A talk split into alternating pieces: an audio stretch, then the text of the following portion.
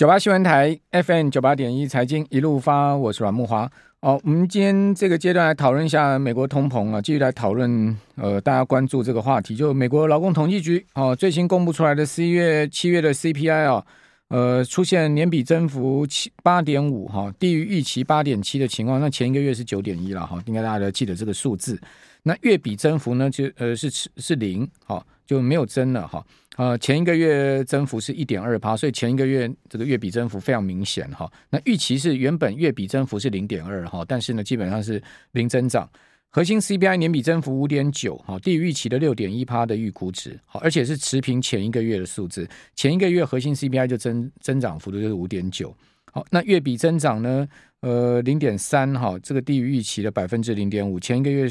呃月比增长是百分之零点七，那。能能源价格指呢是下跌了四点六趴，汽油下跌七点七八，机票下跌了七点八八。好，这个在下跌的部分，但是上还是上还是有上涨，食品是上涨一点一趴，住房涨了零点五趴，哦，租金涨了零点七趴。哦，那美国劳工部公布这个数字哦，呃，贝莱德跟 PIMCO 的分析师都抱持说通膨已经见顶的怀疑态度哈。呃，主要原因呢，他们认为就是说，呃。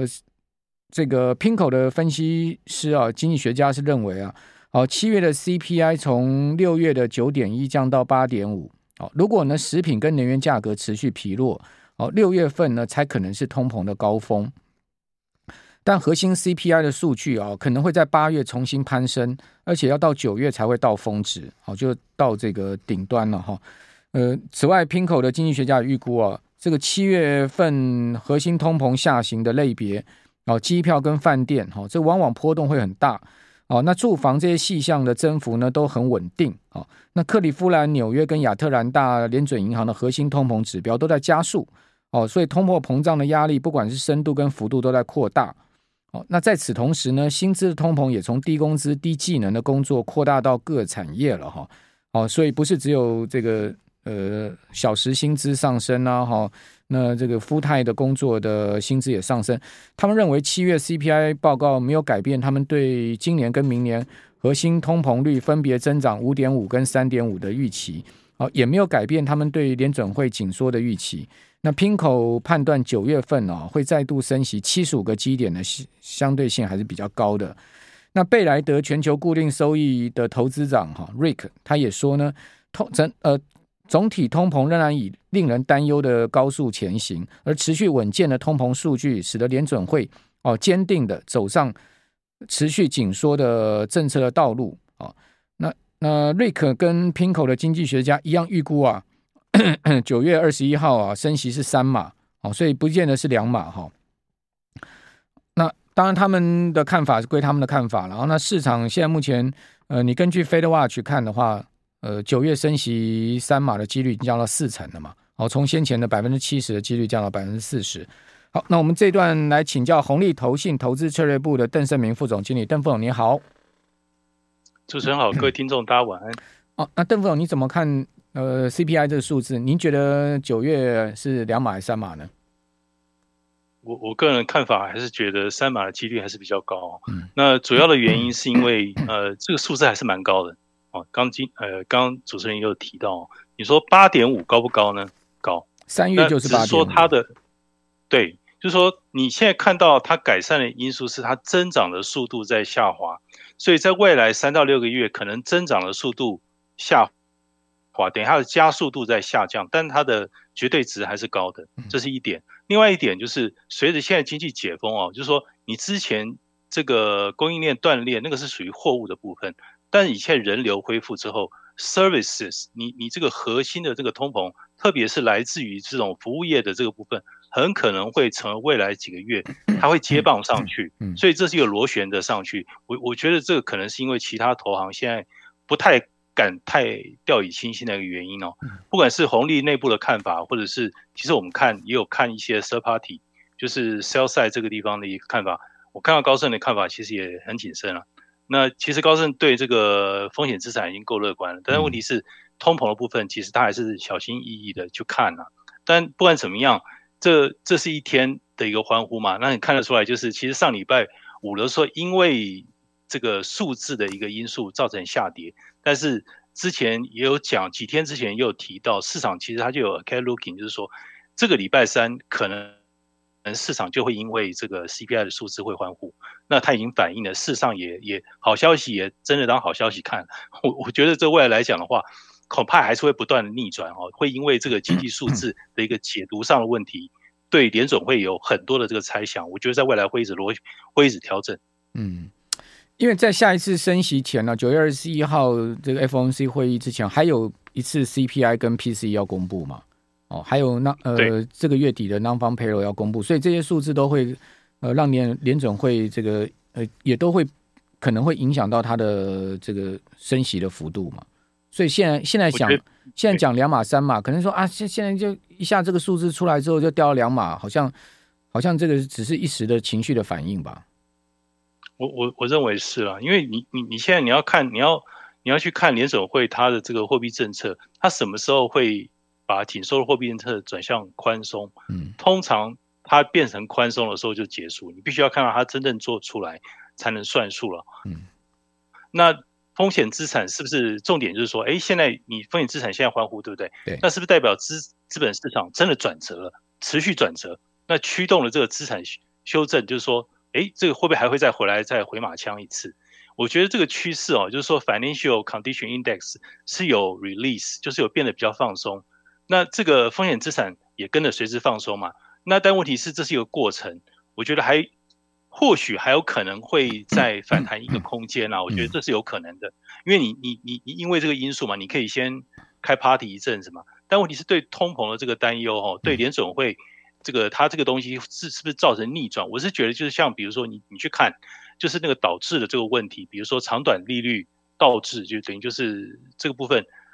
它在未来来讲，或许你你并没有看到它变成这个导致有扭转回来啊，没有啊，没有因为这个因素造成跟对，没有造成非常大的一个呃逆转哈。今天如果看到说它翻为正值，而且持续不断的增加正值的话，那那这个部分可能我们过于操心哦。那如果不是这样的话，那联总会可能他，我觉得他这个立场可能会维持之前的立场的可能性其实是是高的了。嗯，基本上如果要问我个人的话，这个美国股票我会从呃今天晚上一直要减码。我我我是要暂减码了，我不我不知道大家你们要怎么操作，领导也逮急哈。我我是会减码，而且我也不会再买进了。哦，其实我觉得呃以美国科技股来讲，这一波的反弹已经差不多。我自己觉得够了，哦，当然会不会到顶我不知道，哦，比如说纳斯达克指数，它现在已经过半年线了嘛，哈，呃，它最新收盘指数一万两千五百八十四点，那它的半年线一万两千五百零四点，它已经过半年线，很强劲哦，不要讲说季线，连半年线都过，但它上面的年线在一万三千七百六十八点，好，那离昨天收盘呢是有差九百点，九百点呢大概七趴。它会到年限吗？哦，当然有可能到年限，那就那就那就少赚七趴又怎么样？是吧？我又不想去跟他赌，反正这一波已经赚到了，赚到就收进口袋嘛。哦，我我的自己的策略是这样的哈。其实从昨天开始我就已经在减码了。好，美国股票，因为有也有听众朋友在问说啊，那你的看法怎么样？呃，我觉得美股呢，也许中期底部确立，而不见得会破底哈。但是呢，你说短线上面要过年线，我觉得几率不大了。哦，因为毕竟年线才是真正你站上年线才是真正翻多嘛，就是多头市场来临嘛。哦，多头市场来临要年线翻阳走平要翻阳嘛，那谈何容易？年线现在目前呃扣底的位置，大家去扣一年前的那个这个指数位置，正好要要要去扣到第四季的头部的大高大高峰哎。哦，所以我觉得年限要翻扬走平上升，我觉得不容易。那我宁可不要在那边去赚那剩下的奇葩。我的策略想法是这样。那台股我就不知道，因为台股它有国安基金了哈。那我我想请教邓总，您刚刚讲说风险性资产也许还有一段，哦，那您觉得它那这一段有多多大段呢？还是说您觉得它现在目前可能风险性资产现在目前所处的位置是什么？其实我觉得就在下一次，很可能就是下一次八月份的 CPI 公布之前，那等于就是市场，因为你现在财报也公布差不多了嘛。那我我注意到最近像那个周期性的股票，其实。它在反弹，因为它之前跌蛮深，相对那种等于就是呃，相对那种比较防御性的股票，周期性其实周期性股票它上涨代表就是呃，相对而言它对经济它解就是有一个比较乐观的看法，它才会去涨这种周期性股票。另外一点就是这种周期性股票，可能他觉得啊，联总会可能会转比较割了，相对而言可能不会继续偏鹰派了，所以它就 release。但其实这个趋势现在看起来还没有完全成型啊。但是你的确，我们的确看到经济惊奇指数这种 rolling 平均二十一天的惊奇指数，其实突破零走了，有点有一点起来哦。就是说，之前大家可能真是太看得太悲观了，因为过于悲观，其实也提供风险资产的一个养分。好，风险资产为什么会反弹？稍微稍微休息一下，谢谢。九八新闻台 FM 九八点一财经一路发，我是阮慕驊。哦，那最新交易日美股大涨哦，费城半导体指数涨四趴，但是英特尔只有涨了二点五趴。好，那另外在特斯拉的部分涨四趴，谷歌跟微软呢涨幅也仅仅只有百分之二点四。哈，标呃那个苹果涨百分之二点六。哦，亚马逊算这一波巨头股里面比较强强势的啊，股价涨三点五趴。哦，那今年跌最深的巨头股啊，Meta 好反倒是涨最多，涨六趴。好那另外，AMD 的股价涨三点七趴，好，辉达涨六趴，美光涨四趴，好，那以他们今年以来的跌势啊，涨这样的幅度，其实不是说非，我个人觉得不是说非常的，以以昨天这种行情来讲，不是非常的强了。为什么讲不是非常强？如果大家有操作过辉达，你就知道，它去年呢、啊，它那个多头行情的时候啊，辉达随便动辄一个交易日涨个八趴七趴，都是很常见的。但是呢，昨天大盘涨这么多，辉达股价还一路一副要落落的那种感觉，哦，最终还勉强涨六趴，哦，那另外更不要讲超维才涨了不到四趴，哦，那你跟他们今年的跌势比起来，讲实在你说非常强吗？我倒不觉得他们气势很强哦，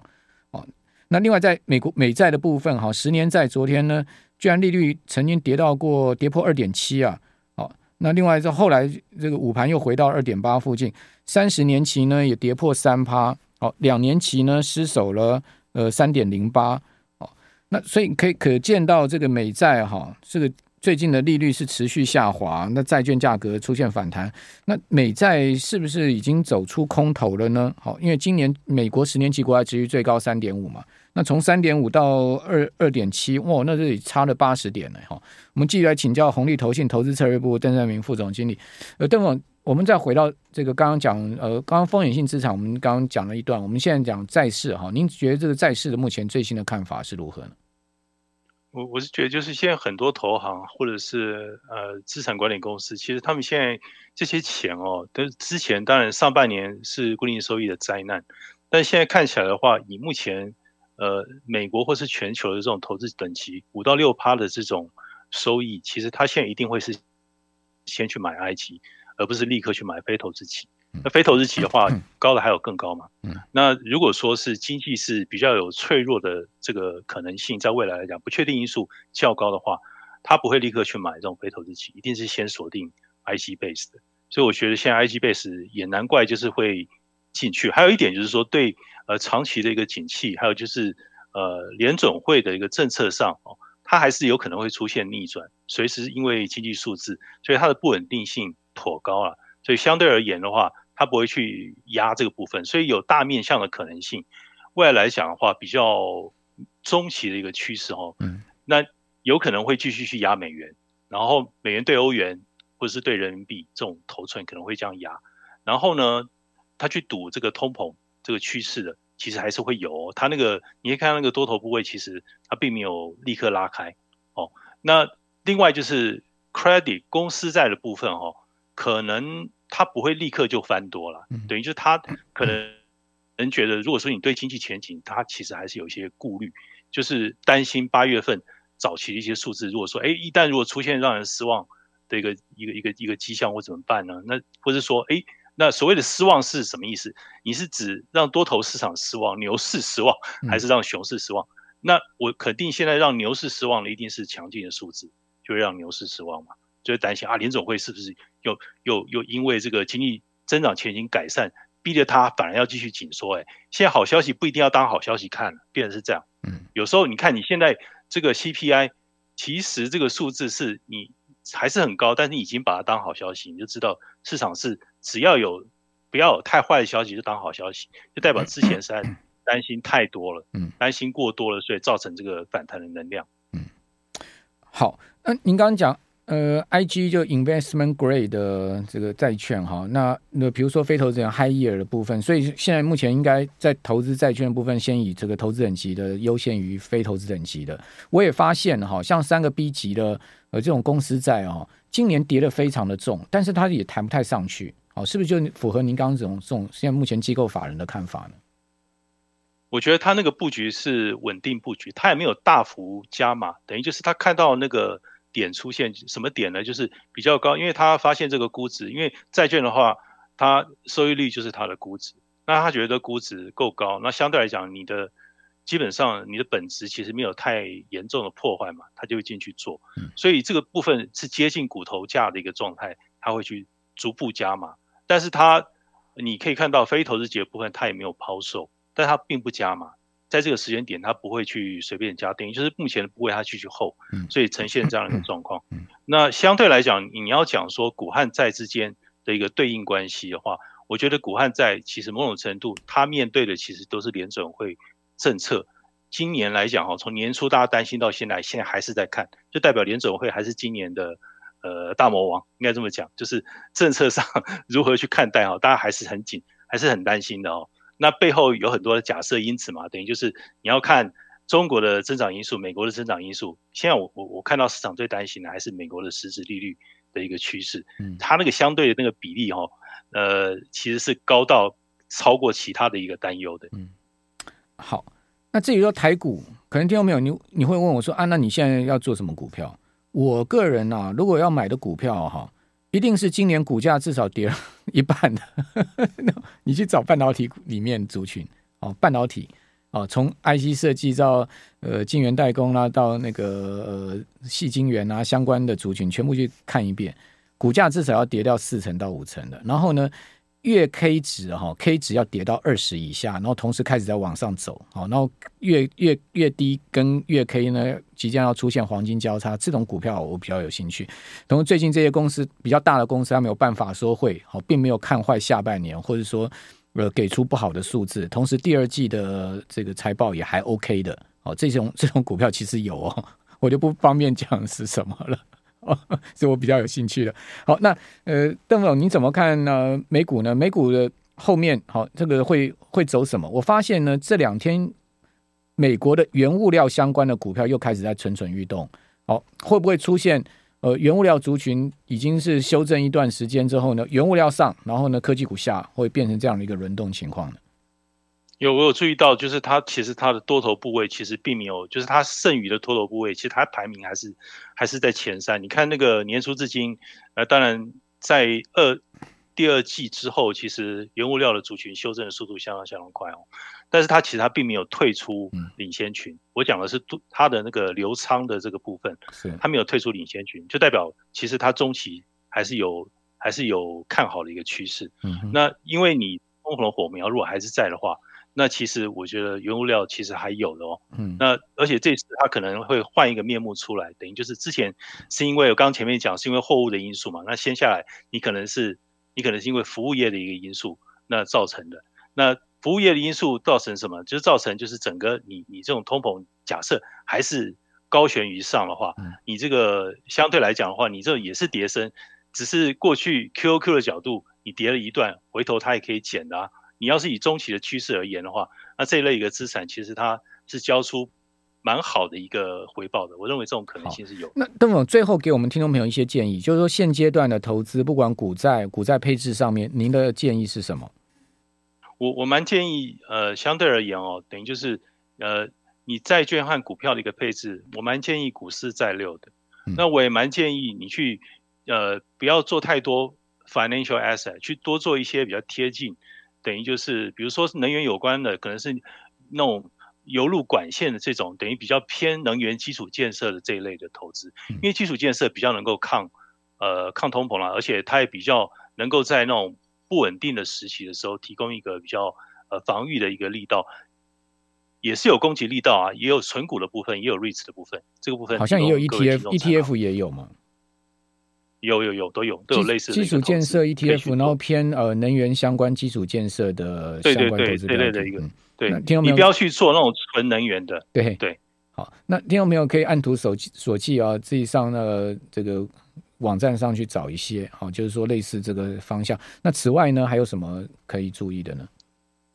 我我觉得就是你你可以做一个比较平衡的一个一个配置啊，听起来有点老套，但是面对今年这种等于就是比较颠簸的一个环境，你你股票的一个配置可能不要超过五成啊，四六的一个配置，然后债券的 I G 的比重拉高一点点，I G 跟 H Y 可能是二比一，嗯，的一个比重可能会比较理想一点点。那我是做比较大。大概项的一个一个建议是这样的，嗯，那你说像那种呃比较成长型的，像科技股，